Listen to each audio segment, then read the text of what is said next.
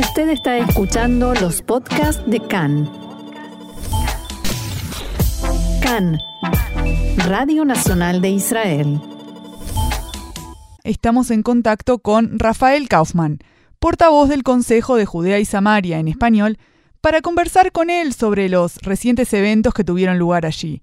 Hola Rafael, ¿cómo estás? Bienvenido a CAN en español. Shalom Michelle y shalom a toda la audiencia. Gusto escucharte.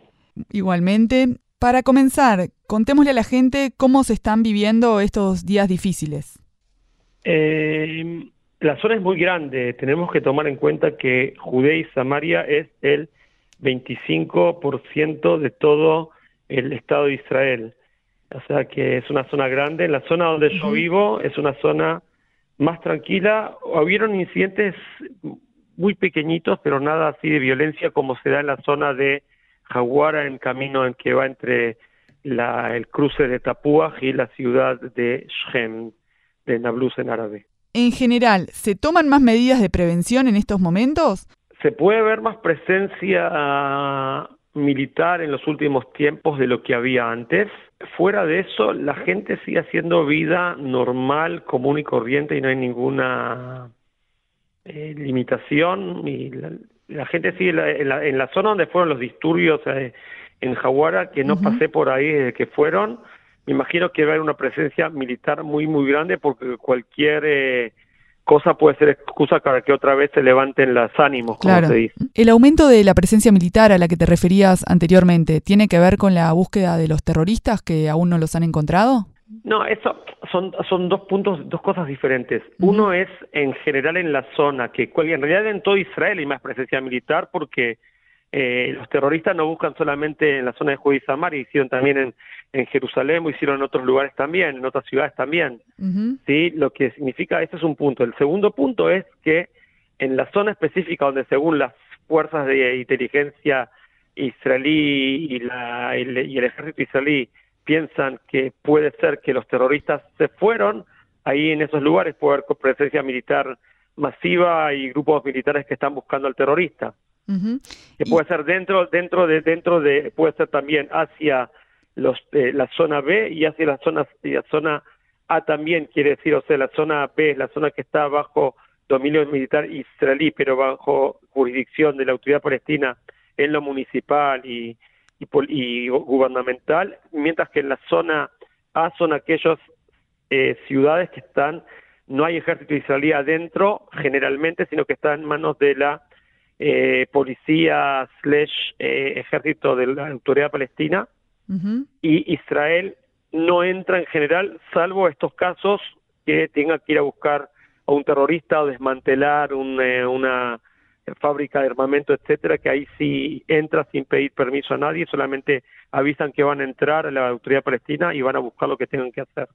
Pero esto hace que sea también más difícil de encontrarlos. Y es obvio que es más difícil de encontrarlos porque primero que lo preparan de antemano a escondite, sí, con toda la información militar que se puede, que inteligencia israelí que que somos muy buenos en eso y tenemos eh, también dentro de las autoridades de las ciudades y aldeas palestinas muchas veces hay colaboradores sí que Israel les tiene que pagar y dar beneficios para que ellos eh, envíen información que puede ser que pueda ayudarnos pero no es sencillo de todas formas no es sencillo pero Israel lo logra si es al corto plazo a largo plazo puede tomar un día un mes al final logran encontrarlos.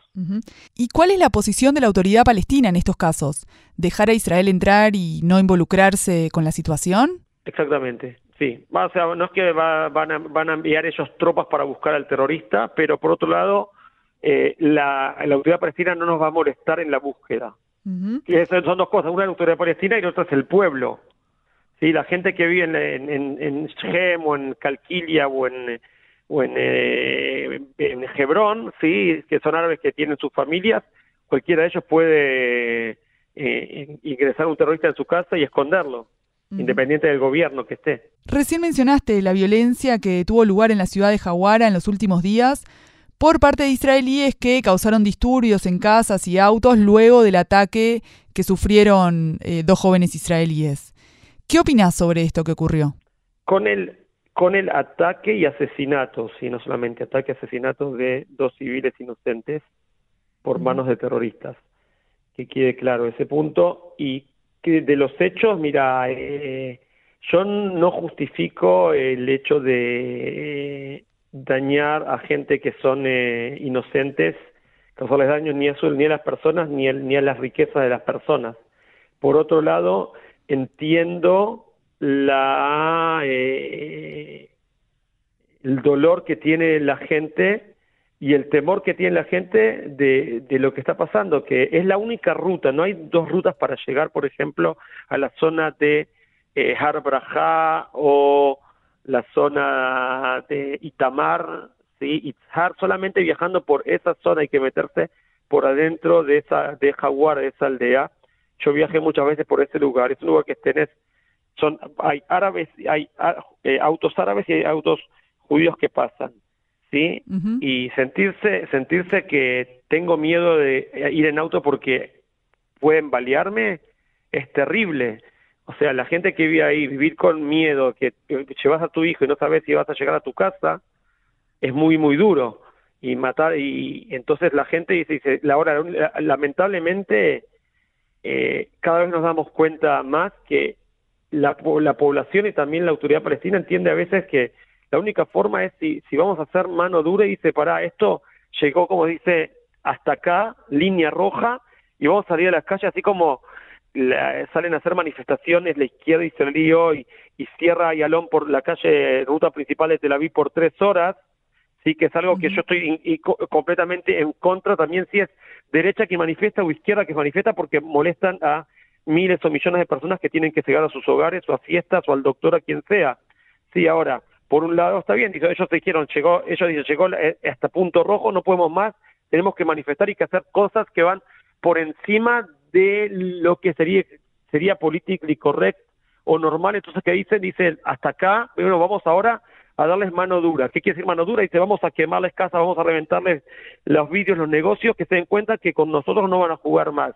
Ahora, eso tendría que quedar en manos del ejército. Lo que pasa es que el ejército, cuando lo hace, es mucho más silencioso y mucho más específico, que por un lado es correcto, pero por otro lado no muestra el sufrimiento de los habitantes que viven ahí, la forma que muestran los ciudadanos que viven ahí, el sufrimiento en este momento y con, eh, con la carga emocional de lo que les pasó es salir y, quemarles autos y quemarles casas, que bueno, eh, yo creo que no, no, no, es, no es lo ideal, pero eh, es, lo que pasó y ellos, la autoridad, o sea, los, los ciudadanos ahí se tienen que dar cuenta que hasta acá.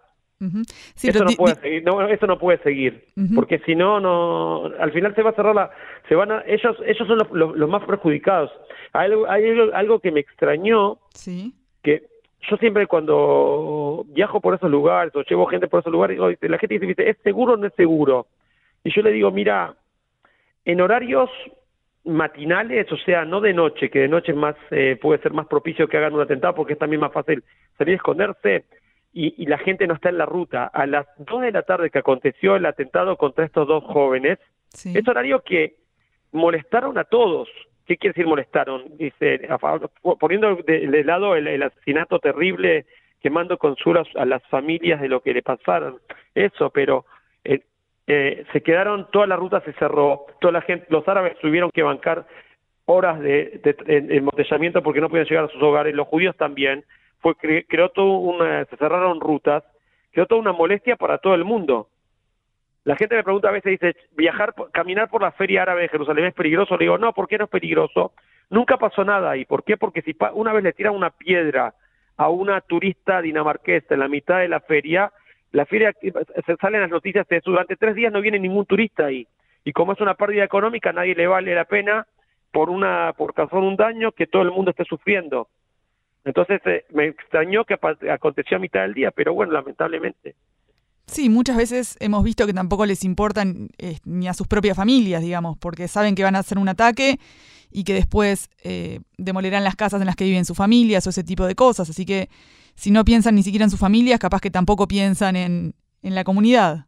Lo hablamos, sí, lo hablamos en la, en la entrevista pasada, el tema de que cuando, cuando más mano dura van a ser los castigos, en cierta forma puede llegar a prevenir. El que quiere morir como suicida, ¿sí? como mártir, se va a inmolar y no le importa, pero muchas veces dice, wow, pero van a expulsar a mi familia a la franja de Gaza y ellos van a sufrir, dice, bueno, no, me, no quiero ver a mi mamá sufriendo, no lo voy a hacer. Entonces, eso pasa por ahí, me parece, en la, en la, en la, en la, mentalidad de, eh, loca y, y no cuerda del terrorista. ¿Y no crees que este tipo de cosas, como bueno, los israelíes que causaron disturbios en Jawara, lo que terminan haciendo es agrandando aún más la brecha entre la propia sociedad israelí, teniendo en cuenta la gran condena social que tuvieron eh, estos acontecimientos? Yo puedo mirar, en el momento que a una persona le pasa algo y está sufriendo, podés decir que puede haber una brecha. Puede decir también que puede haber una brecha cuando se, la izquierda cerró la ruta a Yalón o cuando pasan ver cosas en cualquier en cualquier tipo de, de, de, sitio social que alguien puede eh, eh, a determinada situación compleja dar una respuesta violenta o insultar o gritar y después pide perdón y se las brechas, o sea, yo siempre digo, tenemos que, tenemos que, eh, a veces no, es sencillo, pero identificarte con el sufrimiento ajeno y tratar de entenderlo. Que si está bien o no, digo, bueno, no, no, no, no tenemos, no tenemos, no tenemos la, la fuerza de, de frenarlos tampoco a, tampoco a los, a la gente de la derecha que hizo eso, a los que hicieron y los pudieron agarrar, los pudieron agarrar, muchos que los que quisieron no los agarraron, bueno, la próxima vez quizás va a pasar, de, puede llegar a repetirse de nuevo pero eso depende de ellos, porque nosotros no salimos a, quemar autos y a romper eh, negocios en las rutas y hacer daño si no tenemos una causa que llevó a eso. No es que el día, un día se les ocurrió y dice vamos a romper casas de, de árabes y destruirles autos. No, eso vino en base a que, que hubo un asesinato de dos israelíes inocentes. Tampoco ves israelíes que van a salir y dicen no tengo lo que hacer hoy, voy a, voy a hacerme terrorista y voy a matar a árabes inocentes. Claro, pero vos no entendés que este discurso, estás diciendo que hubo una motivación de sufrimiento de esta gente, de decir hay que hacer algo por, por la desesperación que genera ese tipo, eh, el hecho del atentado, el hecho de que mataron a dos personas eh, y fue una reacción. ¿Ese no es un poco también el discurso que viene de parte de ellos cuando cometen un ataque? Eh, hay una diferencia hay una diferencia entre, eh, y, las dos cosas son condenables, hay una diferencia entre hacer un daño eh, a físico, no a personas, a materiales, y otra cosa es ir a asesinar a inocentes. Tenemos que, tenemos que poner los, los puntos sobre la hiéresis sino decir que ellos ellos me, me pegaron y yo los maté no es no es de igual a igual bueno, pero cuando incendias una casa es posible que también haya adentro gente. De hecho, se terminó muriendo una persona también y hubo varios heridos. Sí, la, gente no fue por incendio, fue por alguien que disparó, pero esa persona que murió por que, fue disparada, tampoco no sé hasta qué punto quizás el, que disparó se, sintió en peligro. No, eso no, la verdad que no es algo que todavía salió en la prensa. Así que no quiero. Sí, no, se sabe todavía cómo fue exacto. Y no, no quiero entrar a juzgar cómo fue esa persona disparada y quién le disparó. Y ante qué situación puede ser que tiraron le tiraron a alguien un cóctel molotov y la persona eh, se sintió en peligro y disparó. Si le tira a un soldado un cóctel molotov también tiene derecho a disparar. Así que no sé. Pero sí todo genera violencia. O sea violencia genera genera violencia. La, la respuesta a todo esto es como dije lista de precios digo que ellas sepan qué es lo que le va a pasar si hacen terrorismo si asesinan si hacen violencia que puede hacer cosas que no tienen que ver con, con violencia, pero tiene que ver con decir, bueno, eh, no van a tener, van la, ciudad va a quedar sitiada, no va a poder salir a trabajar, van a tener que aguantársela. Entonces yo digo, si yo doy el ejemplo, si un chico tiene una piedra a una ruta y le pega un auto israelí y, hay heridos, lo que sea, ¿sí? Y le cierran la aldea por una semana, el papá que sabe que el niño tiró la piedra y por su culpa él no puede ir a trabajar, le va a dar un castigo que no se va a olvidar más y que ese niño nunca más va a tirar piedras. ¿Por qué? Porque se dan cuenta que eso genera, no, va, no me vale la pena, no me incentiva a hacer algo malo sabiendo que el castigo es muy duro. Como cualquier persona, como cualquier cosa. Si tú no pones un auto en un estacionamiento en una ruta que te pueden multar porque no te gusta pagar plata Tú sabes, si, si fuera, si no, no recibías ningún castigo, no te importa. Entonces todo pasa por, eh, sí, por, por saber cuál es la pena. En el momento que la gente sabe cuál es la pena, lo que pasa es que Israel no fijó penas para cada cosa. No hay penas que dice, Ay, cada vez decide de una forma diferente. Y ellos no lo saben, ellos tienen que una lista, una lista clara. Cuando la gente tiene listas caras, también la Torah, o sea, qué está permitido, qué está prohibido, y la gente sabe, entonces dice, si hacer esto me da, me da tal castigo, no lo hago. Pero cuando no sabes cuáles son los castigos, entonces, bueno, ¿qué importa? ¿Y cómo crees que se podría volver a la calma, volver un poco a, la normalidad? Y, y, fue justamente cuando pasó el atentado, cuando estaban reunidos en Amán miembros de Israel, Israel, Estados Unidos, Palestina, Estados Unidos y Jordania, sí, justo cuando están, están reunidos para ver cómo volvemos las cosas a la calma, sí, ahí hacen un atentado, o sea, al revés, ellos haciendo un atentado así están diciendo no queremos volver a cosas a la calma. ¿Cómo se vuelve la calma? Empezando por ellos, primeramente. Primeramente empezando por ellos, porque eso, eso es lo que genera el terrorismo. Educando en las escuelas, cuidado en las escuelas, aquí hay otro pueblo que vive en este lugar y que tenemos que respetarlos y dejarlos vivir y tenemos que reconocer que existe un Estado que se llama el Estado de Israel, que pertenece al pueblo judío, etcétera, etcétera, que son cosas que lamentablemente, yo te lo nombré la vez pasada, que en la Carta Nacional Palestina todavía aparece la destrucción del Estado de Israel y no fue abolida, etcétera. Entonces, si pasamos a educar hacia, en Israel no se educa en ninguna escuela ni hacia el odio, ni hacia eh, el, terrorismo, ni hacia el sufrimiento del, del ajeno como un, como un objetivo, ni mucho menos. Ellos hablan todo el tiempo de destruir Israel. Ves niños chiquitos con que se que lo disfrazan con, con como shahidim, como mártires. Sí. ¿Viste alguna vez algún, algún judío voy a, disfrazarlo para Purim a un niño de mártir? No. ¿Dónde ves eso? ¿A un niño? Gracias a Dios no. gracias a Dios no, pero... Así es. Bueno, muchas gracias Rafael Kaufman, portavoz del Consejo de Judea y Samaria, por estar hoy aquí con nosotros en CAN en Español. Bueno, mucho gusto Michelle, saludos a toda la audiencia y que tengamos un, un más calma, Besat Hashem y un Purim alegre y feliz para todos.